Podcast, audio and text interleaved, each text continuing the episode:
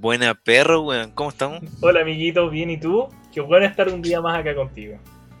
Eh, lo mismo digo, perro. Cuánto, cuánto cariño. Y, weón, ¿qué nos trae esta, esta semana, perro? Claro, lo que pasa es que para el capítulo de esta semana hemos decidido hablar de Chernobyl. La, la serie de HBO. La serie de HBO. Pancho, ¿por qué decidimos hablar de Chernobyl? No sé, pues tú la, la propusiste. ah, buen punto, ¿verdad? Que ya hiciéramos este capítulo. No, yo hace mucho tiempo quería hacer el capítulo de Chernobyl porque la vi hace poco, relativamente poco, como en abril, cuando marzo, cuando empezó la, la cuarentena acá en Santiago. Y es buenísima. Es una joya de serie. Está muy bien hecha. Más allá de la historia, es hermosa de ver. Mm, Claro, a mí me la recomendó un amigo y yo la verdad entré por lo, por su recomendación y por los memes ahí de los Ronken y todas esas cosas. Sí. Y sí, po. y lo mismo digo, bueno, es muy, muy bacán de ver y bueno, ahí vamos a andar más, más en profundidad el por qué. Bueno, Pero- primero expliquémosle un poquito a los amigos de qué se trata la miniserie Chernobyl.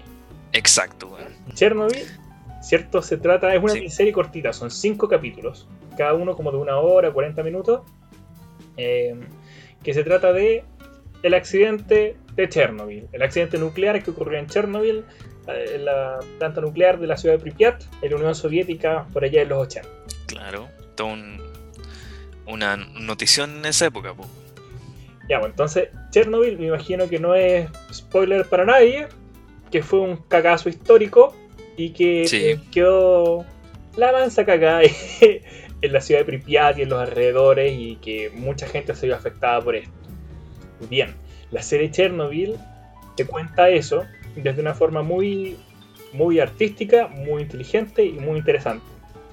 Yo conocía del accidente de antes y aprendí mucho viendo la serie y me dio muchas perspectivas de por qué pasaron las cosas. y de cómo fue la experiencia de, algunos involucrados, cómo, cómo vivieron los tipos que estuvieron ahí cerca y, el, y algunos de los residentes rusos la, la tragedia. ¿Te gustaría hablar un poco de eso? ¿De cómo lo vivieron? ¿O cómo se expresa eso en la serie? Claro, que a lo que iba era a que la serie tiene una, una forma como particular de contarte los hechos que de una manera muy cinematográfica. Y acá estoy como dándome las medias vueltas para decir que eh, más que en el propio accidente, la, la serie le gusta enfocarse en los rostros de los de los, de los involucrados o de los bueno de los personajes. Entonces, tú sabes que toda esta historia fue algo que le pasó a un colectivo. Hay una cantidad de personas que fueron afectadas, como los bomberos, como la esposa de los bomberos, o como mucha gente, pero esta, esta serie lo que hace para contarte su historia y transmitirte el dolor de cada uno de ellos es centrarse en alguien en particular. Como que tú tomáis el, la- el rostro de alguien y a, a partir de sus emociones tú puedes eh, sentir lo que ellos sintieron. Y eso es lo que hace esta serie tan cinematográfica. Que no, no se limita así a, a mostrarte las explosiones y, y- y ser sensa- sensacionalista y, y, weón, y en la parte, por ejemplo, del helicóptero no te muestran, la cámara no está adentro y mostrándote cómo están los, los pilotos como cayendo, como que te muestra desde afuera cómo vivió el tipo este, el Legasov, interpretado por eh, Jared Harris, cómo él ve desde su punto de vista el helicóptero. Entonces tú no veías una explosión así, una weá glamorosa o, o- o a lo, a lo Michael Bay, tú veías una cosa que es como mucho más real, es como que, como que fuera un documental, ¿no? Claro, como para complementarte un poco, cierto que eh, es muy bueno tu comentario de Michael Bay porque este, este Chernobyl podría contarse de una forma eh, muy tipo película de acción. Mm, En el sentido Sí. de que ya, bueno, se viene la explosión, ocurre la explosión, ¡pah! O en una escena en que tú quedas como, wow, es como estoy viendo Transformers, qué sé yo, y sus consecuencias. Sí. Pero no es así como te lo muestran. Por ejemplo, la escena de la explosión al principio de la, de la serie eh, es a distancia, ¿no? Vale decir, eh, sí, me parece que en el primer capítulo, cuando ocurre la explosión, tú lo ves desde la casa de una persona Sí. Que Sí, vive desde- a no sé, 3 kilómetros, 4 kilómetros de ahí. Que tiene desde su ventana se ve que hay una luz que sale de la planta. Y después Claro. tienes las escenas de la gente que está en el reactor. O sea, perdón, en, en la cámara como de control. Que dice, oye, ¿qué habrá pasado en el reactor? Anda tú a ver, no, anda tú a ver. Alguien vaya a ver qué está pasando con el reactor. Y, y como que te transmite mucha incertidumbre. Y es una incertidumbre muy entretenida. Porque uno como espectador que vive en el mundo real sabe perfectamente que lo que pasó es que explotó el, la planta nuclear, pues, weón. Sí. Sí, po. Y no se regodean en esos detalles de cómo está explotando la planta nuclear y, y- y no, no te hace un zoom a los átomos chocando ni nada. Claro, la Porque weá no tú es, no es como, no sé, Ant-Man, la película de Marvel, en que Sí, tiene esa- esas como escenas en que para explicar las cosas como subatómicas hay como super zoom a los átomos y ni una mierda acá. sí, po. La escena que tú comentabas, la del helicóptero, es muy buena. Eh, eso, Mm. No sé, no recuerdo en qué capítulo pasa, pero claro, en, en algún momento, para contextualizar, eh, tienen que ver, ¿cierto? Si es que en el techo de la planta nuclear hay grafeno. Grafito. Grafito. No, no, este, este, la escena del helicóptero es cuando, cuando ya, bueno, ya saben todo esto y, y tienen que apagar el incendio. Ah, tienes razón. Para apagarlo tienen que echarle boro y Claro. arena. Entonces la weá es que el, el gallo que más sabe acá, que el protagonista, que es Jared Harris, el Sí. compadre dice, bueno, no pueden volar encima de, del reactor que explotó, no se puede. Mm, ¿cachai? Es muy peligroso. Y eh, su compañero de ese, en ese momento, que imagino que ya va a hablar un poco más de él, que es Boris, el compadre le dice, no, ya, dale nomás, dale nomás, compadre.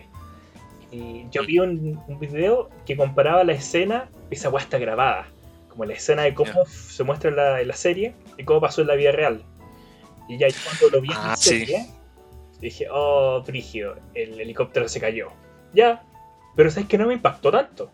Pero ver la escena real del helicóptero cayendo, como, como el helicóptero Mm. se. como la cola, como que se derretía en el aire antes de caer, era una weá, pero es que yo quedé impactado.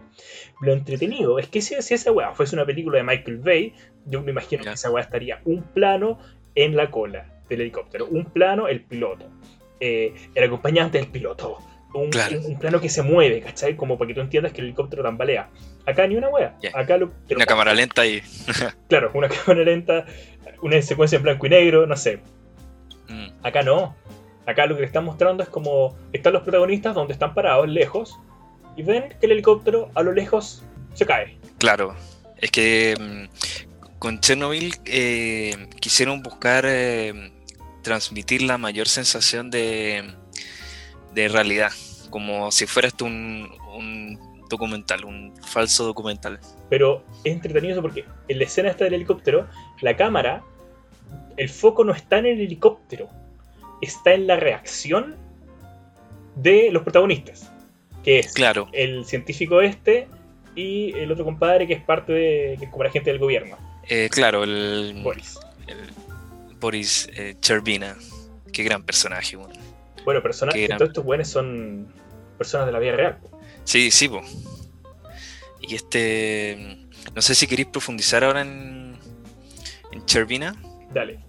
Claro, entonces los personajes, cierto, eh, relevantes para la historia son en principio dos, que son los que mueven todo, y después aparecen más, que es eh, el profesor Legasov, que es Sí. un puta, un físico nuclear de la concha de la lora, seco experto en el tema, y que él se da cuenta que está quedando la cagada.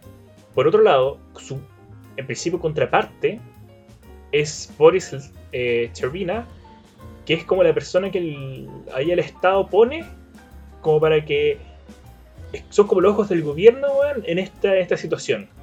Entonces, Claro. como en el, en el momento en que el, el profesor Legazo, muy científico, dice, no, weón, hay que evacuar 200 kilómetros a la redonda, el Boris Chervino le va a decir, no, compadre, esa weá, nadie va a asumir el costo político. Se evacúan 30 kilómetros a la redonda y tenéis que darme las gracias. Claro, así funciona el Estado. Claro, o sea, no puede ser que la Unión Soviética, weón, tenga que admitir que, que hay que evacuar 200, 200 kilómetros. No, 30 y se acabó. Y no hay preguntas. Claro. es muy, muy así. pues. Entonces esos dos personajes tienen que colaborar, tienen que entenderse mutuamente para lidiar con esta situación tremenda que es la explosión del reactor en Chernobyl.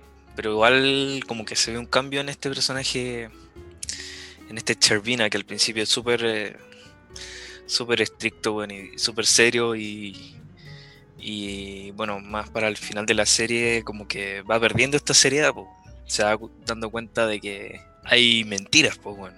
Mentiras en, en, toda esta, en esta cosa y son estas mentiras las que las que produjeron el accidente de Chernobyl mm. y además son estas mentiras las que siguen eh, haciendo andar la maquinaria del Estado. Entonces, como que hay una contraposición de ideas.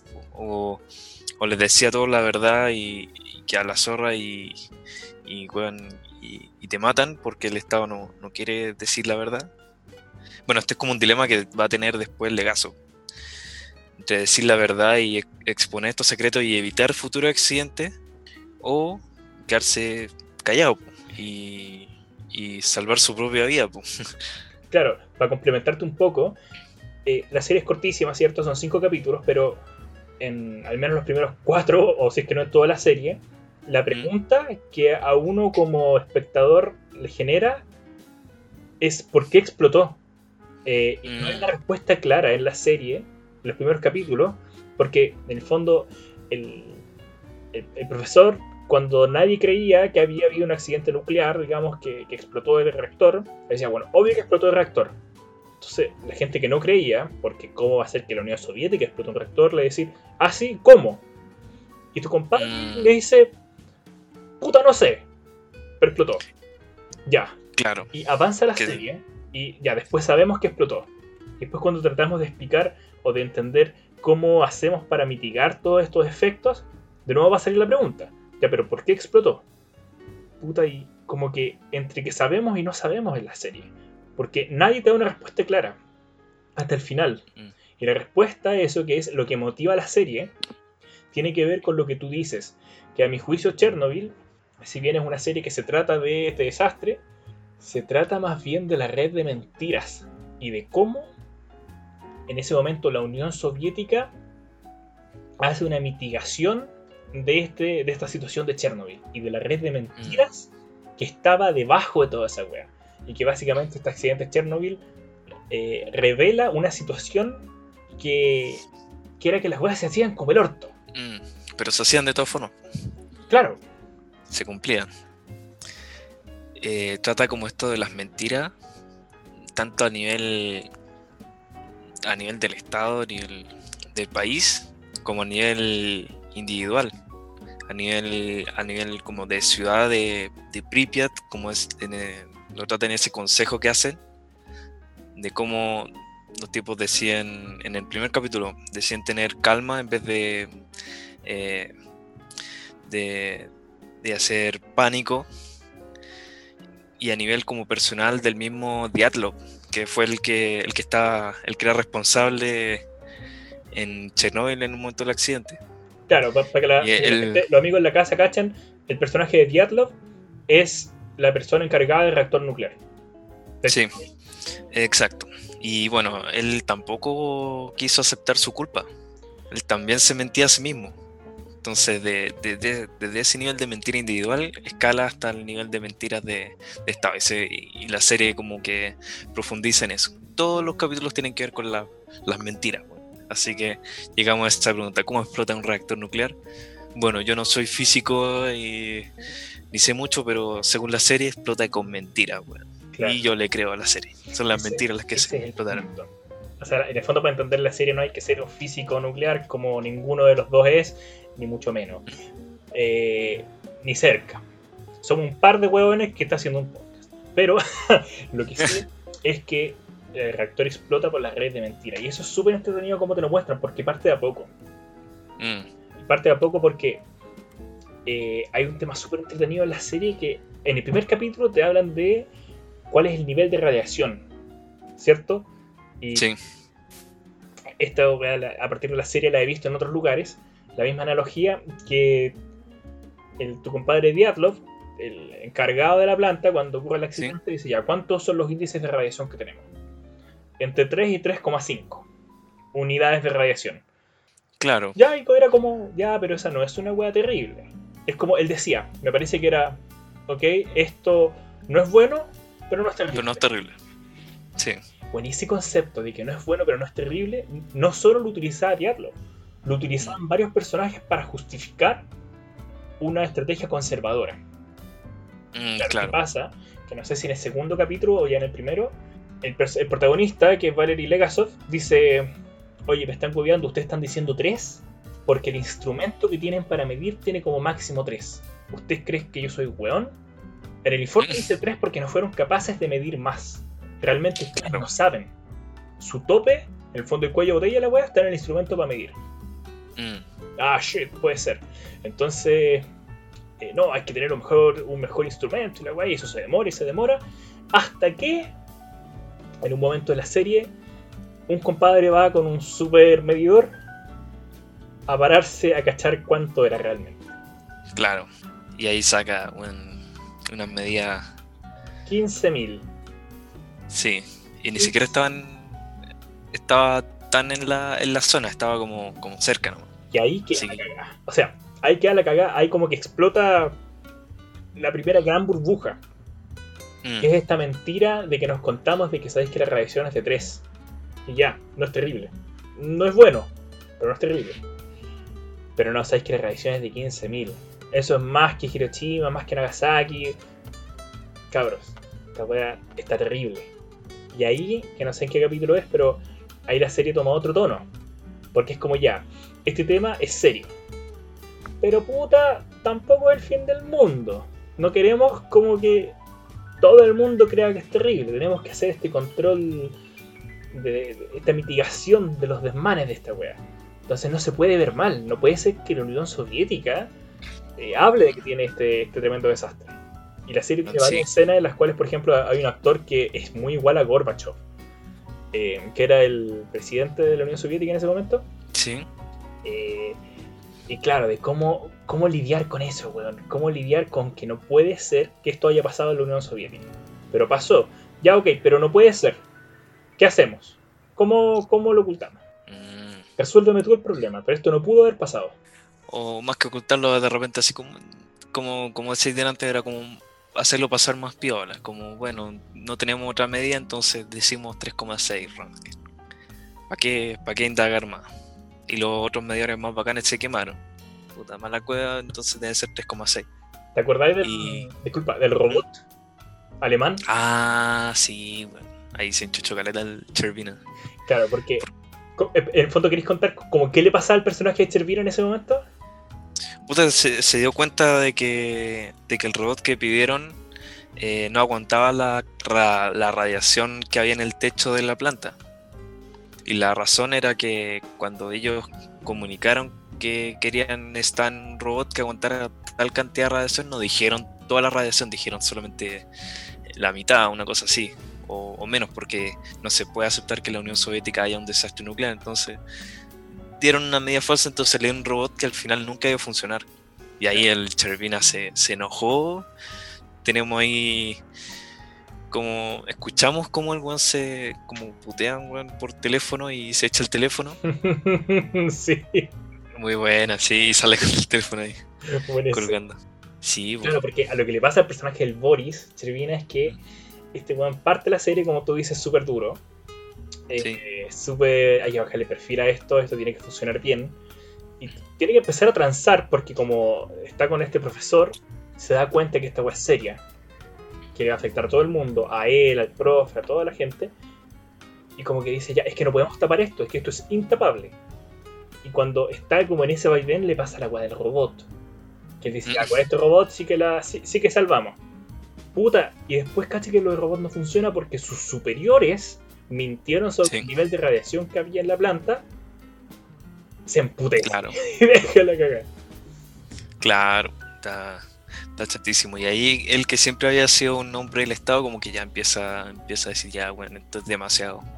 Y, y empieza a hacer un cambio porque ya para el final de la serie eh, se da cuenta que tanto él como Legasov eh, estuvieron todo este tiempo expuestos. Fueron al, al sitio o estuvieron en, en Pripyat y ellos recibieron esa cantidad de radiación y tienen los días contados.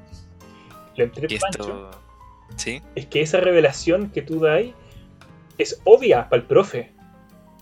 Y esa revelación el profe se lo cuenta al Boris temprano en la serie. Ah, sí, sí. ¿Cachai? Entonces, los dos, los dos protagonistas saben la weá que está pasando. Mm. Y el costo que eso tiene. Hay un tercer protagonista que aparece después que es la. mm, Homiuk. Sí, Juliana. Julián. Sí, Ho- Homiuk, eh, que interpretaba por eh, Daniel Watson. Emily Watson, sí. Y claro, puta, yo no me había referido antes a este personaje porque puedo decir esto, pero es spoiler igual. Eh, ya, dale, está, está avisado al público. Este personaje no existe en la vida real. Ah, claro. Claro, pues este personaje en la vida real no, no existe ese- esa persona.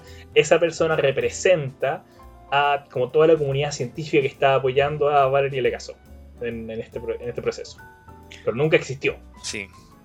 ¿Cachai que, que eso va más de acuerdo a lo que decíamos de antes? Que esta serie necesita caras para mostrarte mostrarte las reacciones de lo que de lo distinto implicado. Entonces no te iba a mandar eh, hartas caras de hartos científicos. Necesitaba armar una trama y necesita alguien con quien empatizar. Y si y es más difícil empatizar con 20 guanes distintos que no sabéis de dónde son a empatizar con una tipa que ya reconocía, ah, esta es la tipa que, que, Sí. que está en el laboratorio y descubrió la cosa del- de la radiación, ah, esta es la tipa que después ayudó al legazo y le, le dio una idea eh, brillante para sacar el agua y para evitar la explosión de la planta. Y, ah, ya, esta es la tipa que fue a entrevistar a los eh, a los operadores de la de la, De la planta. de la planta y, y a sacar los testimonios antes de que se murieran para armar el caso y saber por qué explotó el reactor. En vez de que fueran tres o cuatro o cinco personas distintas, como que es mucho más identificable una sola, una sola cara. Y quién mejor para interpretarla que Emily Watson. Tremendo personaje. Claro, ese igual, ese igual es como el personaje que en verdad no, no existió. Pero. Pero bueno, ¿qué le vamos a hacerle? Bueno, y ese personaje eh, ya eh, es súper choro porque es como. Ya es la mina inteligente, ¿cachai? Que está como externa a este equipo y que, que va ayudando como a armar las piezas de este rompecabezas para saber qué chucha pasó en el reactor. Y yo creo que en la última, en el último capítulo, cuando te explican, como te tratan de explicar a uno que es un ignorante que está viendo esta miniserie, el recurso que utilizan para darte a entender lo que pasó en el reactor es buenísimo. ¿Ya? ¿Te acordáis que usan esas tarjetitas? Ah, sí, sí, po, la tarjetita. Bueno, qué tarjetita más buena. Yo creo que ahí el- los escritores de la serie tuvieron que estar con semanas, meses pensando cómo chucha le explicamos a la gente cómo explo- explotó el reactor sin aburrirlos y que la gente entienda. No, sí, se pasó. Es que sirve como como doble propósito, porque no es solamente exposición simple que pueden haber hecho también con CGI, ¿cachai? Lo que hablamos delante, los átomos y no sé qué. Fueron, eh, bueno, haber hecho muchas cosas, pero esto es, eh, es lo que hace Legazo para explicar en el juicio cómo ocurrió la explosión. Entonces sirve tanto a la trama, avanza la trama, y también nos expone a nosotros la, lo que ocurrió. Y más encima en una parte como que al Legazo se le caen las tarjetitas, no sé si acordáis. Sí. Y ahí tú caché que el compadre está súper nervioso porque en ese momento a punto de es cuando tiene que... Sí, po, va a tirar una bomba y el weón no sabe, lo digo, no lo digo, y, y weón estaba así. Entonces, puta, esa escena, qué grande. Y otra escena notable de Chernobyl es, creo que en el cuarto capítulo, ¿Mm? que es el tema de que ya, pues, como a esa altura ya se sabe que está la cagada en Chernobyl, en Pripyat, y tienen como que. Tienen que deshacerse de las cosas que están ahí. ¿Cachai? Sí, Y el tema son los los animales. Sí, po. Y me gusta mucho esa escena porque en vez de mostrarte una escena de mil weón soviéticos militares ahí, te muestran una escena larga de tres. Mm. La escena de los perros. Ay, weón, qué escena más terrible. Y te muestran al. Bueno, al- a, esos tres militares, pero el protagonista de esa mini historia, no sé cómo se llama, pero es un, un chico. Un chico que es como nuevito, que nunca ha estado en la guerra y que tiene que matar a los perros. Y con él, con él te queda, se queda la cámara. Sí. Y los otros tipos igual como que están ahí, pero son como secundarios, encuentro yo, en esta historia. Claro, porque lo importante, como tú decías al principio, es mostrar la reacción de los personajes, mostrar la reacción que tiene ese joven Sí, a lo que tiene que hacer. Y ahí te da a entender con esa escena el contexto de la weá que estaban haciendo. claro. Es brutal, Chernobyl. Pero otra cosa que se me viene a la mente cuando ocupan a estas, estas personas como individuales es que además de que sea de que un evento como para contar la historia, sino es como algo quizás es como una especie de crítica, porque no sé, quizás me voy muy en la volada, pero la película a veces se siente como una especie de propaganda anti anticomunista. O sea, quizás es por el claro mensaje anti anti mentiras del Estado, pero a veces siento que que hay mucho como individualismo en la, en la serie, como que siempre tiene que hay, haber un, una persona que destaque y que eso es como el recurso que mencionamos, pero siempre hay alguien con un nombre, no es como nunca el pueblo ruso como el pueblo soviético como protagonista, eh, siempre tiene que haber alguien con nombre y apellido, incluso cuando la gente se ofrece sabiendo los riesgos que tiene que tomar para, para drenar el agua de la planta, eh, son tipos que tienen nombre y apellido. En todo caso, no sé, a- ayer igual me vi una película que esperaba que fuera el opuesto a esta, a esta película porque es precisamente propaganda soviética. Es la película La corazada Potemkin de, de Einstein. Una película súper antigua y súper... eh, es un clásico del cine. Y, y ahí sí se ve el pueblo como protagonista, pero... O sea, no quiero hablar mucho de la película porque este video es sobre Chernobyl. Pero, Pero para el podcast, pues amigo, para que los amigos. ya, para el podcast eh, es una película que, bueno, como dije, es propaganda soviética y habla sobre la sobre el sobre la, el motín de la corazada de Potemkin en 1905, que es como un hito de la de la rebelión de la eh, comunista, de revolución, la revolución soviética y al principio de lo- del siglo XX. Entonces ya, pues te cuenta la historia de cómo los tipos los trataban, bueno, todo esto en blanco y negro, con película vieja, pero bueno, eh, cómo trataban de mal a los marineros y todo eso, y cómo los tipos se rebelaban. Ya, claro, había un tipo que era el que el que hacía toda la acción que, que evitaba que, sus- que fusilaran a sus compañeros. Eh, pero después, bueno, mues- muere este tipo y queda como un mártir. Y después de eso solamente son eh, escenas en las que existe represión, pero represión contra un pueblo. La cámara ya no, no hace lo que hace en esta serie, como enfocar al legazo, enfocar a un tipo, ver su reacción. Tú ves la reacción de, mucha gente huyendo de la represión que hubo en la ciudad eh, que apoyó a, los chicos de la coraza Potemkin. Pero aún así, y acá me queda la duda, es que a pesar de, de que el pueblo era el protagonista, el medio cinematográfico no puede evitar usar rostro. Entonces, en mitad de toda este, esta represión del zar a la gente, no puede evitar que un niño se quede atrás y que la gente le pase por encima y su mamá se vuelta y, y lo tome en brazos y después se ponga delante de los tipos de los soldados que están marchando y hay- hayan primeros planos o un, o un acercamiento a la cara de, de esta tipa. Entonces es como, como que quizás es algo que es fundamental al cine usar los rostros. Y creo que estoy diciendo una obviedad del porte. No, pero ¿Sí? si fuera obvio no tuvieras que decirlo, amigo.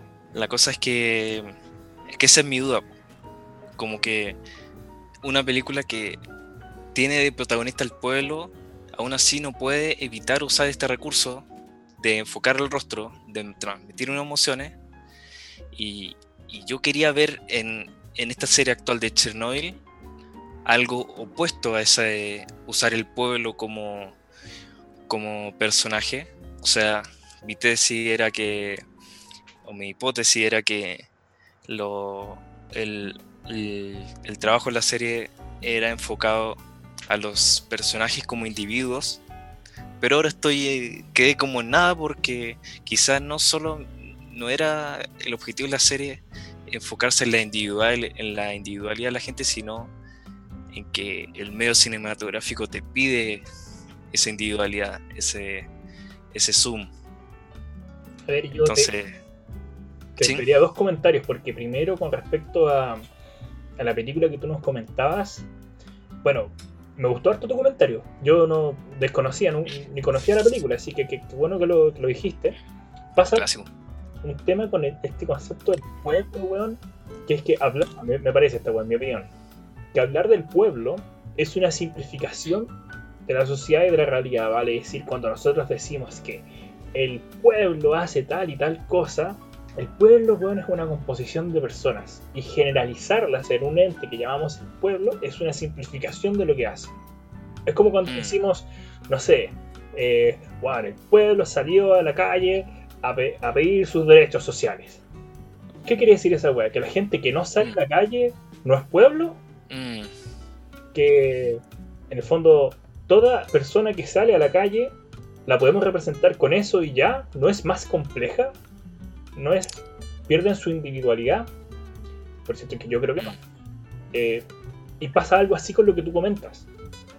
Para aterrizar un poco la serie Chernobyl, em, hablar de estos colectivos como pueblo, me parece que si bien no lo hace tanto, porque mm. sí usa mucho lo de los nombres que dices tú.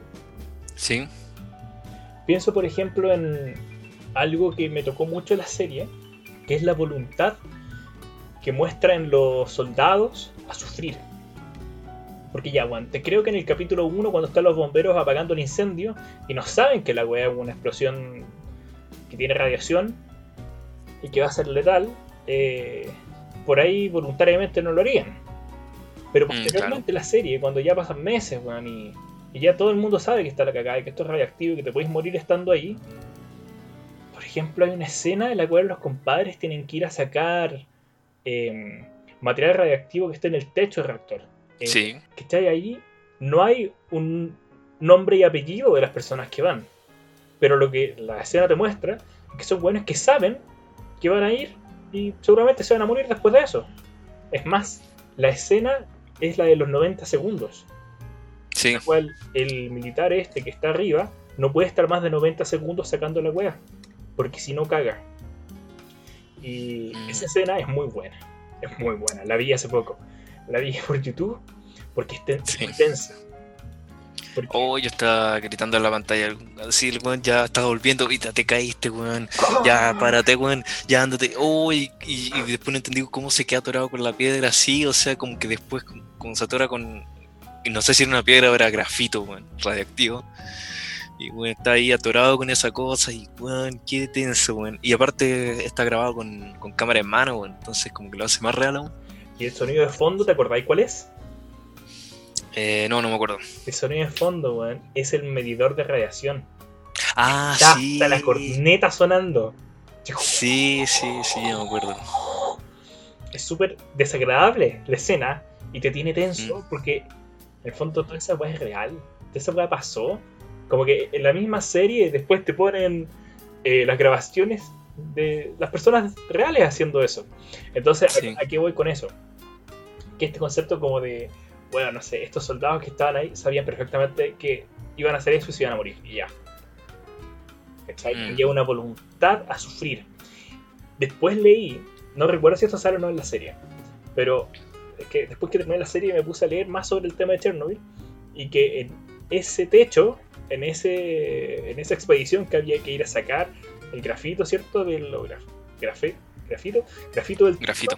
Y estos güeyes tenían el medidor. Hubo soldados que mintieron sobre su medidor para ir más veces.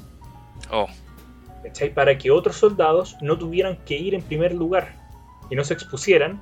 Y estos que ya se habían expuesto una vez bueno, ya, entonces me expongo más veces, total ya me voy a morir, total sabéis que filo. Mm. Entonces, eso, es, ahí sí que no, por ejemplo, no están los nombres. ¿cachai? Ahí sí hay como más anonimidad y asociamos más, más características como a lo colectivo, a lo como el pueblo de lo que estábamos hablando. Sin embargo, también ese concepto de lo, de lo que es que asociamos como al pueblo, que asociamos carga a grupos de la población, no necesariamente pasa con los responsables. Porque no son responsables de la weá. O sea, como que a la hora de decir, bueno, ok, esta weá culpa de quién es, y no hay como. La, serie, como tú lo decías, es una red de mentiras. Es como ya, ok. Claramente es evidente que el compadre Diablo se mandó cagar, ¿cachai? Pero él no es el único. Y la cantidad de responsables son más bien casi invisibles. Sí. Es un sistema que fue responsable de que esa weá pasara. Y que no es tan simple como poder acuñarlo a una persona. No es que Gorbachev era el malo. No es que Dyatlov solamente él. Sino que es una weá mucho más compleja que me parece que la serie lo, trabaja súper bien. Y que este concepto, como tú lo sacabas de antes, de que mm. aparezca tanto nombre, tanto nombre, y, y como que no sea, digamos, una idea de pueblo, como de unidad, también es por eso, weón. O sea, claro, y esto es algo que, me, ahora me estaba acordando de nuevo de la, de la película de la Corosada Potemkin. Tampoco hay como un culpable en esa película. También hay como un sistema. Tú ves los soldados marchando, pero no sabéis quién es el que los manda. Nunca veía al zar en esa película. Y en esta tampoco. Como que traté de, ver eh, diferencias y solamente encuentro. Bueno, son obviamente son películas muy, muy distintas, pero en ciertas cosas como como que aluden a, a, cierta cosa parecida. Y acá tú tenés como tres rostros culpables. Pues sería el Diatlov, el Fomin y el Brujianov. ¿Me puedes recordar cuáles eran estos? Brujianov era el que estaba como a cargo de toda la planta. El que tenía el, pelito como... El, como más afro. Ya, el, afro, sí. Y el otro el de los lentes, ¿no? El Fomin es el de los lentes, que es como el buen que acá lo muestran como como el típico weón que quiere el puesto del jefe. Sí, sí. Y Diatlov sí. Entonces todos estos cabros estaban muy motivados por, por terminar esta prueba y ser ascendido. Y bueno, el Brujiano se iba a ir a otra planta y el Fomini iba a quedar de jefe. El Diatlov iba a ser de Em, claro, pero pasa que, por cierto, que esos weones son responsables. Pero sí. no se acaba ahí. La claro. es, muy clara en eso. Como que, ok, ya estas tres personas la cagaron. Pero, sin embargo, ellos, con todos los errores que habían cometido, eso no era suficiente para causar el, accidente. El accidente pasa por otras cosas. Y esas otras cosas tienen que ver con esta red sistemática de mentiras, con esta forma de ejercer el poder, con esta forma de esta weá de aquí vengo yo, weón, y yo lo hago todo bien, ¿cachai? Como de no reconocer errores, de tapar todo lo malo, de no, de cuando algo no funciona, es ponerlo bajo la, la, alfombra y no aprender de eso. Y en ese sentido, Pancho, cuando hiciste el comentario de que esta película era como muy como, como comunista soviética en ese sentido, mm. cuando yo vi la serie, recuerdo conversar de esta misma wea, del mismo tema que dijiste tú. Mm. Y que a mí me parecía que no. O sea que, por cierto, ya, esta wea pasó en la Unión Soviética. Imposible no hablar de eso del sistema soviético y de lo mal que estaba el manejo de la información, la KGB, lo que se le ocultaba a la gente, el hermetismo, todo lo que queráis. Pero es una característica única de la Unión Soviética, esa es una weá que pasa en todos, en todos lados, weón. O sea, piense que cuando yo vi la serie, yo la vi en abril. ¿Ya? ¿De este año? Este año. Entonces, yo la vi encerrado en mi casa, en pandemia, cuando Chile estaba. Voy a hacer una pausa, voy a buscar una portada, weón. Pero cuando estábamos con el coronavirus, ¿sí? Ya. Y ya, pues, weón, teníamos casos y casos y toda la weá. Me acuerdo que con un amigo hablamos harto de este, de este tema. Y hubo unas semanas en que la cantidad de casos se mantenía estable. ¿Cachai? Ya. Y. Puta, yo igual decía, puta, qué bueno, pues, ¿cachai? Como que en el fondo si la cantidad de casos está estable, como que entramos en una etapa más bien de meseta. Y conversaba con mi amigo y este me decía, pero weón, el punto de la cantidad de estabilidad es que no se hacen más test, que llegamos a la capacidad del sistema y no podemos testear más. Estamos en los 3,6 rondas. Conche, tú estamos en los 3,6 de radiación. Ah, claro, y él me decía, ya Andrés, mira, si está bien que tú mirís la cantidad de como casos nuevos por día, pero tú te, tienes que fijar en la cantidad, en la positividad, digamos, que es la cantidad de em, test positivos con respecto al total de test en un día. Y era gigante. Y subía todos los días. Entonces era Mm. ok, todos los días tenemos la misma cantidad más o menos de, de contagiados, pero cada vez de los test que se hacen salen más positivos. Es como si, ¿cachai a lo que voy? Sí, Porque eso nos está diciendo que hay más virus dando vuelta, pero que no lo estamos contando porque estamos frenados por nuestra capacidad de testeo, que es lo que es. Entonces, claro, Oh. discutíamos, a ver, yo, yo le decía, yo no creo que el gobierno nos esté mintiendo. En ese, en ese momento yo decía eso. Y él me decía, puede que no, pero no saben más. Mm. No es cierto que la web esté controlada, solo que no sabemos. Pero es preferible decir, em, dar los números, los 3,6 ranking y decir, esto es lo que tengo y, y no, no se preocupen tanto. Claro, pues que esa es como el- la, la discusión de cuál es la forma de entregar esa información. Vale decir, eh, distinto es decir, como tú dices, oye, son 3,6 y, y ya no te, no te preocupes, weón, si 3,6 tampoco es la gran wea, o sea, puta, Claro. yo creo que le estáis poniendo mucho, si 3,6, 3,6 nomás, puta. Distinto de eso es decir, mira, weón, es 3,6, pero 3,6 es el máximo de instrumento. ¿Cachai? Es distinto cuando el gobierno te da la información de, oye, mira, estamos entrando en una meseta. Ah, la raja, qué bueno. A que te digan, mira, bueno, estamos en una meseta, pero es porque no podemos hacer más test. Pero es porque la positividad está por el, el cielo y no te lo estoy diciendo. En algún momento llegamos a tener positividades como del 30% en Santiago. Uf. Hoy, para que te hagas la idea, hoy en día está en 5. Oh, ya. Entonces, claro, entonces Eso es lo que nos dicen. Ah, Puta, pero si te acordáis, weón, si. A ver, acá tengo la portada, weón. Eh, 21 de abril del 2000 2020.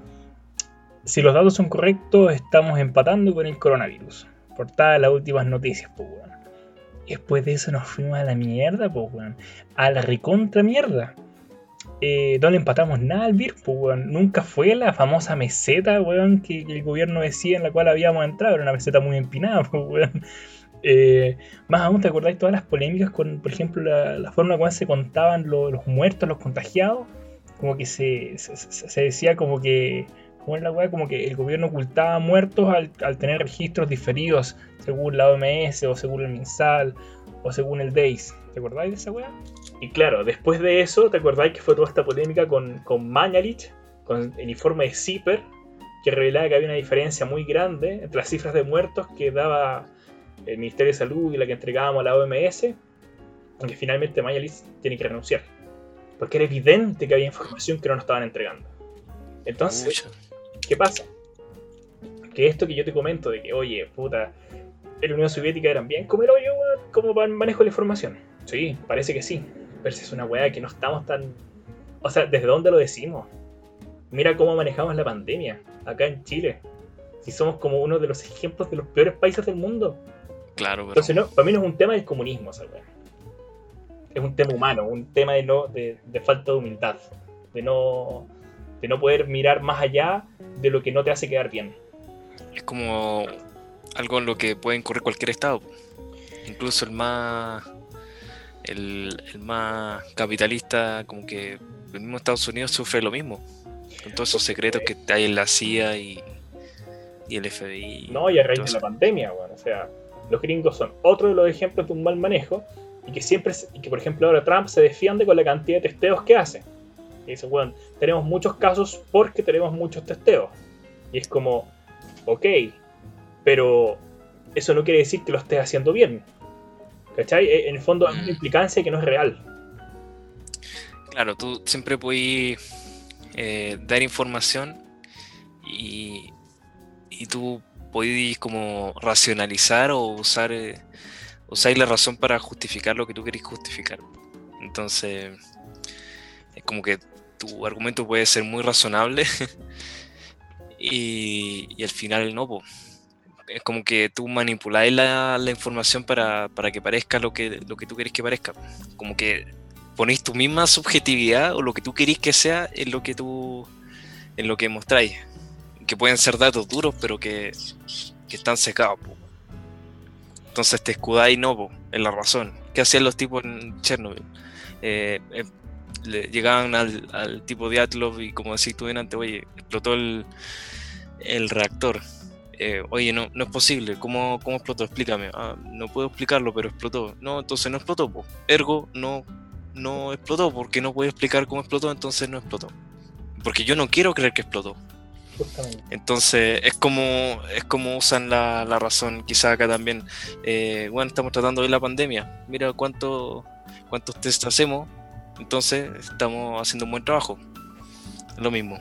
Así que buena perro, bueno. ¿Qué, qué, qué comentarios de esa gente? Así que... No, pero sabes que quisiera ahondar un poco más porque en el fondo esto de que eh, ya estamos hablando de cierto manipular la información a favor de uno para eh, quedar bien y usar la razón. O sea, como que. En base a eso, elaborar algún argumento. Que por ahí el argumento no tiene asidero, porque lo que está mostrando es datos súper convenientes para ti. ¿Bien? Pero mm. esa forma de llevar los conflictos o llevar estas crisis, me parece que es lo que la serie te muestra que está pésimo. El que tú lo puedes aplicar a la pandemia y lo podrías aplicar a otras cosas. Pero por ejemplo, eh, mirando, no sé, los países que hicieron esta weá muy bien en la pandemia, eh, ¿Te acordáis de, los neozelandeses? Eso es como el super ejemplo. Eh, ya. ¿Ya qué hicieron ellos? Eh, el ministro de Salud, cuando estaban como en, el periodo de, cuarentenas y toda la weá, se fue con su familia a la playa. Ya. Y lo pillaron. Que en el fondo él no había catado las normas sanitarias que el mismo que su mismo ministerio había dado. ¿Y sabes qué hizo? ¿Qué hizo? Renunciar, pues, weón. Y y sería. Ah, me cacharon. Eh, asumo la responsabilidad de renuncio.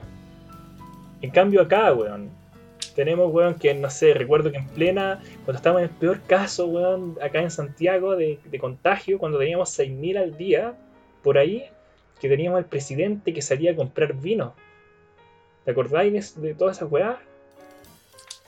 Ya. Que no sé, habían caravanas por el rechazo, me acuerdo que en el fondo necesitaban un permiso y no hay permiso para eso. Que estábamos todos encerrados en la casa sin poder salir porque no podéis tener dos permisos a la semana, súper limitados. Pero habían senadores, recuerdo, que se tomaban aviones sabiendo que tenían COVID y se iban para el sur para pasar la cuarentena en su casa del sur. Chucha. Ah, ya, ¿y cómo se sacaban esa? Claro, por ejemplo, ese caso fue el senador Quinteros, ¿o no? Que el compadre salió positivo por COVID y posteriormente se tomó un avión para irse a su casa, al sur. Entonces mira la responsabilidad. Pero claro, ahí no pasa nada. El senador no te va a decir, ah, la cagué, estamos en una pandemia, pongo mi cargo a disposición, no sé, no, no, se puede... Sorry. Es esa actitud de mierda, weón, que es pedir disculpas solo cuando te pillan. Es como, si a alguien le molestó mi actitud, pido perdón. Esa weón no es pedir perdón, weón. A quien le haya molestado mi actitud, le pido disculpas. ¿Qué es esa weá? Entonces, si nadie te hubiera pillado, ¿qué? No esa weá no es tomar responsabilidad. Tomar responsabilidad, weón, es decir, oye, la cagué. No sé, eh, hicimos, cuando entregamos las cajas acá en Chile, hicimos este instructivo para que hay que sacarse fotos con la gente para subirlo al Instagram, a redes sociales. Que era una weá que era aprovecharse claramente las desgracias de la gente para sacar rédito político entregando las cajas. Y que salgan a decirte, oye, eh, si a alguien le molestó, pido disculpas. O sea, bueno, hacerse responsable. Hacerse responsable es, bueno, poner tu carga a disposición, asumir que la cagaste. Si tú y yo hiciéramos eso en nuestra pega, lo que hay que hacer es eso. Claro. Pero claro, pues, nosotros estamos de este lado. Y yo no sé a veces qué pasa con esos políticos. Si he escuchado que de repente se van, no sé cuál es el que se fue al sur y, y, y argumentó que tenía una reunión, entonces se va al sur de vacaciones y con todos los gastos pagados a las motonieves, Ah, ese fue el senador Navarro, Sí, lo un accidente. Ah, sí, tuvo un accidente, entonces ya, un accidente laboral. Bien como él, weón. Pero bueno, como dice la, la serie, weón, cada vez que mentimos incurrimos una deuda tarde o temprano hay que pagarla. Claro, porque finalmente esta weá de hacer las cosas como si es que me pillan pido disculpas o demostrar la información que me conviene para siempre ser como el mejor del curso, como nunca quedar mal, nunca necesitar pedir perdón porque nunca reconozco que me equivoqué, que es lo que hacía la Unión Soviética que te muestran en esta serie, esa misma weá lo hace nuestro gobierno, lo hacen otros gobiernos, y esa práctica es la que hay que erradicar a mi juicio. No se trata, weón, de ser socialista, de ser, weón, del Partido Republicano, a lo mismo, weón. El punto de ese tipo de prácticas de cómo gestionamos la política de un país. Y esa weá Mm. es un cáncer. Esa forma de, de liderazgo. Es que yo pienso que la política, por cómo está construida, es, es basada en, en imagen, en lo que, lo que aparenta. Y entonces, si tenía un tipo honesto que decir, ya yo la cagué acá, pero hice bien esto, esto, esto, y uno que dice, yo, yo hago bien todo y siempre hago bien todo, entonces el que va a votar más la gente va a ser el que dice que, que hace bien todo, hasta que lo pillan. Y el otro tipo que es más honesto va quedando atrás. Entonces, por selección natural, quedan los tipos más deshonestos. Pero bueno, si es como ver, no Así sé, en nuestro caso, cuando el ministro de Salud decía, ¿cómo era? Que teníamos el mejor sistema de salud del planeta y que lo llamaban para felicitarlo, lo llamaban para felicitarlo sobre el manejo de Chile en la pandemia y que los libros de reclamos del Compin están llenos de felicitaciones. Y es como, me estáis hueveando. ¿Te acordás que hay un video de Sebastián Piñera hablando supuestamente con el presidente de China, diciéndole que le va a mandar unos médicos para que lo ayuden con la pandemia? Y ese huevo fue como en marzo, febrero. Ya. Pero ¿de qué estamos hablando? O sea, ¿qué necesidad de andar poniéndose eh, elogios sobre tus hombros? ¿Cuál es la necesidad de, de ponerte estas estrellitas? ¿Para qué? Si lo que importa es que cuando fucking llega la pandemia, tomar buenas decisiones, manejar bien el Mm. tema. ¿De qué te sirve andar escudándote en los elogios que te dan en la prensa, en fuentes que no verificas, en fuentes que no das? Casi llamáis más la atención, pues bueno. Obtenéis más votos después. Así no se gobiernan los países, weón. Pero así, así no, no se deberían gobernar. Pero así es como se gobierna. Yo creo que todas esas reflexiones salen a partir de Chernobyl y son bien, bien interesantes. Me gusta mucho la forma inteligente en la cual te exponen estas temáticas en la serie. Mm, claro. Porque, Sí. disculpa, pero quizás toda esta, este, esta media vuelta política que nos hemos dado durante no sé cuántos minutos es nuestra interpretación. Mm, Por ahí igual podría, alguien podría pensar que no, sabéis que tan mal no estaba, weón. O sea, hay que proteger a la población, que no cunde el pánico, no es que el desabastecimiento, qué sé yo, puede ser. Pero esta es nuestra interpretación y yo creo que es muy entretenida ver la serie porque te hace discutir esto. mm.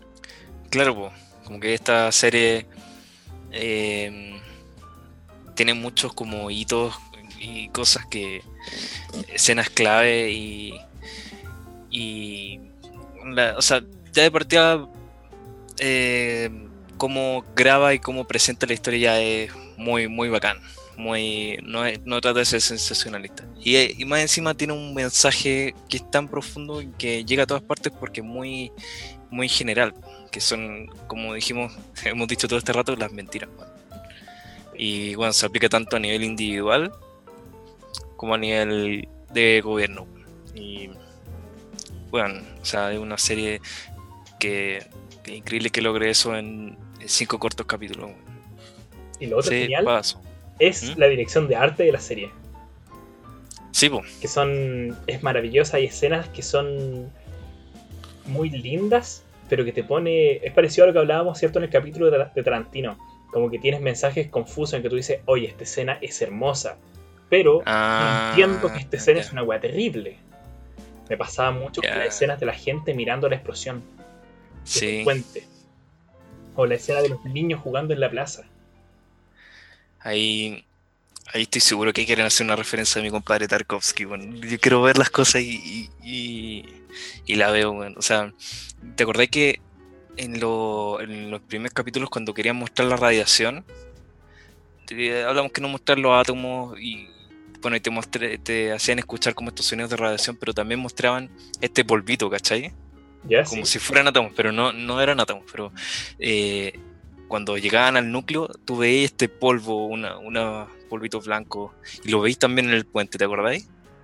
Mm, sí que, que después me- creo que el profesor dice que es como que se ionizaba el aire por la radiación Sí.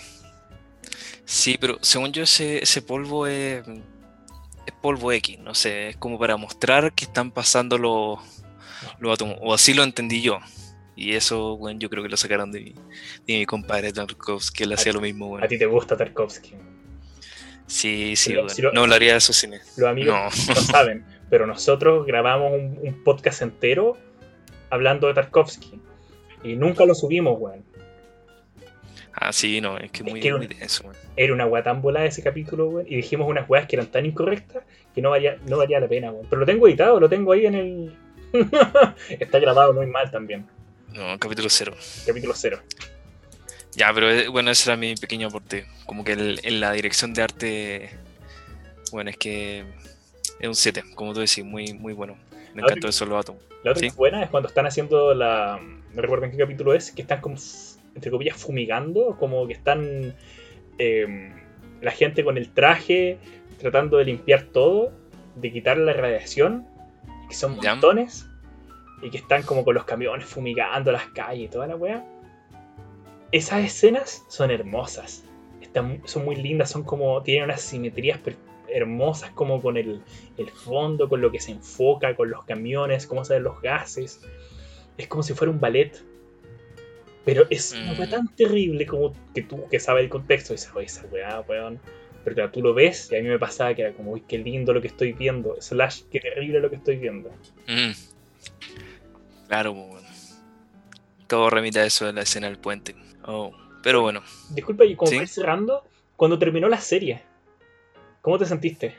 Uf, me quedé viendo los créditos hasta que descubrí que está esa escena de post crédito en lo que, en las que, en las que, bueno, me quedé viendo el vacío, weón, y, y después vi la escena esa en la que explican que Humyuk era, no era una persona real, eran varios científicos y sale el, el Jared Harris hablando de su personaje y las mentiras y, sale también el, el Stellan Skarsgård, como se pronuncia, el que hacía Charvina. Y no sé, me dejó para adentro. O sea, como que. No sé qué más puedo decir de eso. Yo estuve pensando en. en bueno, en cosas parecidas a las que dijimos ahora, como. Bueno, qué chucha, o sea, cómo escala tanto. ¿Qué, qué acabo de ver? Bueno, no sé, estu- quedé. Quedé como en esa sensación de. Cuando uno ve una.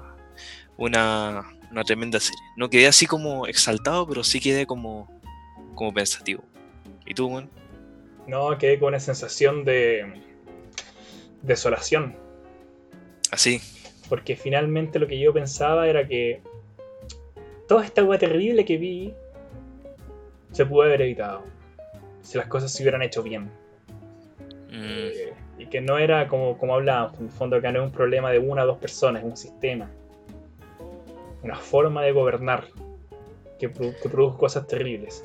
Y lo otro que pensaba era que yo decía, ya, ¿quién se hace cargo de esta weá? Porque no es como que... La, la Unión Soviética no existe, pues, weón. ¿Cachai? Eh, Pripyat, Sí, po. no, Pripyat no queda en Rusia. Sí, Sí, en Ucrania. Sí, Sí, pues ese es el punto. Como, eh, me acuerdo cuando vi esta, esta serie, la vi con, con una amiga y decíamos, oye, pute, los rusos que se harán cargo de esta weá hoy en día. Y es como, ¿pero por qué se tienen que hacer cargo también? Es como, esta weá no está allá. Y como que no, no está un tema de quién se hace responsable de esto cuando la Unión Soviética se rompe. bueno, ahora lo usan como sitio turístico, así que se puede ir. Yo no iría a turistear para allá, amigo. Sí, bueno, tiene hartas cosas, como que no te puedes sentar, no puedes comer en ese lugar, tenés que estar en ciertos lugares como por 10 minutos nada más, pero puedes estar en la sala, en la sala donde estuvo es que y Toptuno no, y Diatlo. Ah, sí se puede. ¿O no? Porque Sí, hay, sí. hay una weá de. ¿Has visto cómo está el reactor de Chernobyl hoy en día? Sabía unas imágenes de un youtuber que fue. Te Luisito comunicó. No, no fue Luisito Comunica, pero está con una tapa. Sí. Una tapa gigante. Así que los amigos pueden pagarse el viaje a Rusia y ir a ver esos Ucrania. lugares. eh, a, Rusia para después ir a Ucrania, eso quiero decir. Eh, ya, pues bueno. Ya pues, eh, terminamos, espero que haya sido como informativo. Eh, no sé si quería hacer otro comentario No, o no. no sé. yo ya me despediría de los amiguitos. Ha sido un gusto y nada. pues- Ah, bueno, recordarle a los amiguitos que si les gusta esto, no sé, compártanlo, escríbanos, Nos pueden escribir en el YouTube, nos pueden mandar un correo a esperando el cable 2020.gmail.com. Claro. Estamos felices de leerlos. Así que nada, Claro, suscribirse. Los likes no son tan importantes, son eh, las suscripciones. un abracito. Abrazo, chau. Chao, chao.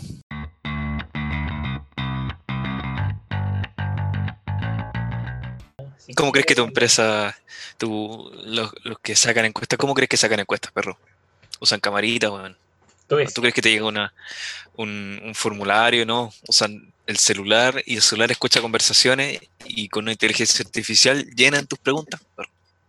vos decís, Y tú eres cómplice. ¿Soy cómplice de eso, wey? Sí, totalmente. Fuck. Fuck es lo Sí. que me metí. Eh, claro, claro. Ya, yo estoy grabando. Ya, estamos entonces con la grabación. Ya. Ya, pues lo dejamos hasta ahí nomás. Eh, sí, pues, buenas noches. Buenas noches. Yo soy con los Eh. angelitos. Ya. Em, ¿Quieres partir tú o parto yo? Eh, ya, Parte tú. ya parto yo, pero. eh, no, después tú. Eh, espérate. Ya voy a partir yo, pero ordenemos esto. Entonces te voy a partir. Ya, buena, ¿qué tal? Eh, bueno, ¿qué nos trae acá? Ya, Chernobyl. Ya hablamos de. Sí. Le, le damos al tiro. Al toque. Al tiro así, lo que hice con Futurama fue cortar todo lo que, básicamente lo que, lo que di- dije y dijimos al principio y, y- y ir al tiro con lo que- de qué se trata Futurama y ahí, el- ya, así que esto va a ser así. Em, Pero vos vais a partir o no? tremendo personaje.